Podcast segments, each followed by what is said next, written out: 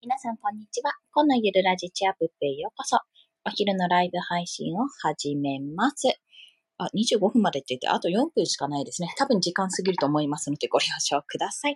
ということで本日は商品を作れば勝手にマーケティング学べちゃうっていうお話をいたします。というのはですね、まあ私自身まだ商品を今作ってる段階、まあ絵を描いてる段階なんですけども、ちょっと今月中に NFT をですね、まあ第一段階として出してたいとこなんですね。まあ、出そうと思えば今出せるんですが、ちょっと背景までまだ追いついてないので、まあちょっと少しずつやってるとこなんですけども、まあこの商品を作るってことになると、勝手にマーケティングが学べるようになるっていうお話。そして、できればこれは誰かがやってる、まあ、誰かが先行してやってることを、今まさに目の前でやっていることを真似するって形でやると非常に勉強になるってことを今日はお話をします。で、まあ、なんで商品を作ったら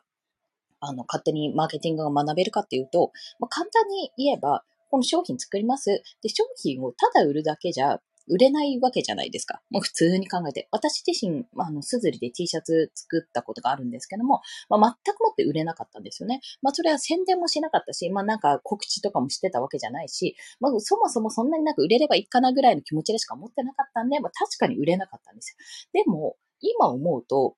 あの今やってる NFT の方は、あの、売りたいっていうより、やっぱり広めたいって気持ちの方が強いんですね。まあ、ここも重要なことの一つなので、もうちょっとこれ後で収録してちゃんとまとめたことをお話ししますけども、とりあえずいろいろお話ししたいと思います。で、そもそもその商品をじゃあ売りたい、売りたいというより広めたいって感覚でいくと、まあ、私自身 SNS、まあ、ツイッターがだいたい600人、700人弱か680人ぐらいフォロワーさんの方いらっしゃるんですけども、そういった方々にじゃあ広めるっていうやり方もあるんですが、まあ、それだけじゃないと。まあ、それだけだとただただ通知しただけ、告知しただけで、まあ、そこから売れるかどうかわからないと。じゃあ、どういう人に届けたいかとか、この商品を広めるためにはどうしたらいいかって考えるんですよ、そこで。で、まあ、そこでね、自分だけで考えてもやっぱりアップアップするので、他の人がどういうやり方でやってるかっていうのをまあ見るんですよね。それがあの、見られる状況だとめちゃめちゃ有利です。なぜかというと、それをただ変な話、真似すりゃいいだけの話なんで、まあ真似するって言っても、相手はね、自分よりもっと影響力のある人だったりするから、じゃあそれだけじゃダメなんだなってことがわかるわけですよ。で、何か商品を、じゃあ自分で商品を作りましたと。で、これを販売したい、もしくは広めたいって思った時、どうしたらいいかって思うと、欲しいものはやっぱり集客力なんですよね。集客の力。で、やっぱそう考えると SNS のフォロワーさんとか、例えばめちゃめちゃ人が来てくれるブログとかってめっちゃ必要になってくるんです。で、もう自分はそうじゃないと。自分はそうでもない。じゃあどうしたらいいかってところなんですよ。そしたら、あの、いきなり商品作った、売った、買ってねっていうのじゃダメだから、じゃあまず認知していかなきゃいけないってことになるんですね。広く認知していくにはどうしたらいいかって話になる。ってなるとちょっと時間が必要で、例えば、あの、私は今 NFT を作っていて、まあ、今月末に発表予定なんですけども、一応ね、あの、まあ、これは宣伝というより、まあ、ちょっとお試しやる部分はあるんですけどね。まあ、お試しでやるからっていうわけじゃないんですが、ちょっと制作過程っていうのを一つ、あの、ツイートはしてます。自分のアカウントで。で、今後やる予定としては、その、コレクション一つ作るんですが、そのコレクションの中で、あの、えっと、自分、えっと、違うアカウントを作ります。コレクション用のツイッターのアカウントを作ると。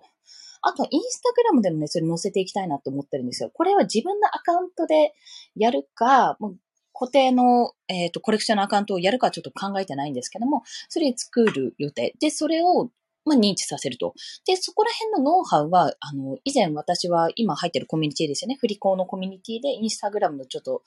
リーチの取り方とか、そういったものは結構、教えていただいた、勉強させていただいたところがあるので、それが使えるなと思ってるんです。あとはブログを今立ち上げたので、ドメイン買ったので、そこからブログ記事をまあ一記事ずつ上げていくっていうような印象。そのブログは、まあもちろんマネタイズもするんですけども、まあ自分の勉強の記録用もさながら、後からやる人とか、こういう人に向けたら、あの、ちょっと興味が湧いてくるんじゃないかなって思われる方を対象にして、まあこんな人でもやれるよってところを言っていくっていうイメージかなと考えております。で、あの、結局ね、商品を作るってことになると、もう逆算するんですよ。作ってお店に並べたらすぐ売れるってわけじゃなくて、そこにはやっぱり見てほしい。まず認知してほしい。この商品があるってことは認知してほしいし、その商品を手に取ってほしいし、その商品をできれば買ってほしいわけですよ。で、最終的に買って満足してほしいわけですね。買った後の未来をやっぱり想像してるわけなんで。で、それを商品作りにおいて、作るにおいてもまずそこが重要なんですよ。売りたいじゃなくて、売っておしまいじゃなくて、あ、これを買ったことによってどうなってほしいかっていう先のところを想像すると、そしてなおかつその人が買っておしまいじゃなくて、その人とも繋がる、買うことによって自分と繋がるってイメージ。常連になってもらうっていうイメージで作ると、すごくね、考えるんですよ。で、やっぱりうまいのが、その、今私はまさに池早さんの手法と、あと池早さんがコミュニティ、無料のコミュニティ、NFT コミュニティ立ち上げてくれたので、そこで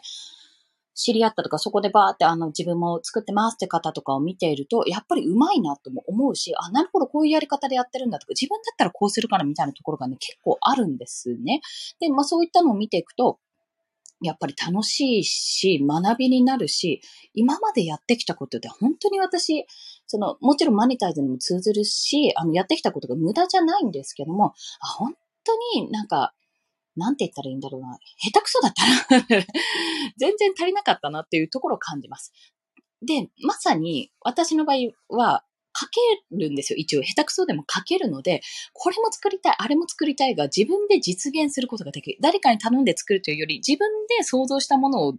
まあ、あの、実力が足りれば作ることができるってところもあって、それが相まってめちゃめちゃ楽しいと。で、だからこそどうやったらいいかとか、もう少しここを詰めたいとか、こういう風にしたいっていうのがやっぱりどんどんどんどん見えてくるので、もうこの商品作りの段階も楽しいし、その先のマーケティングどうやって売ろうかって考えるのも楽しい。まあ、そんな形で 今やってるので、もし、あの、NFT に限らずで何か作りたいって思った時に、あの、逆算するっていうのはもちろんなんですけども、とにかく私みたいにあんまり有名じゃないというか、全然有名じゃない無名の人間が何かを売るにあたっては、まあ、いろんな手法が必要と。手法が必要な中で、